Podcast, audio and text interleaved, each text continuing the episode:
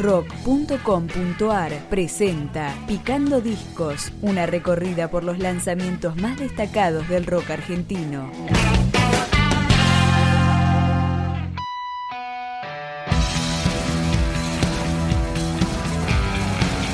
Después de varias producciones, Acid Caramels presenta su primer disco de estudio, Rocksploitation, y empezamos a escuchar lo que fue uno de sus adelantos, Devil.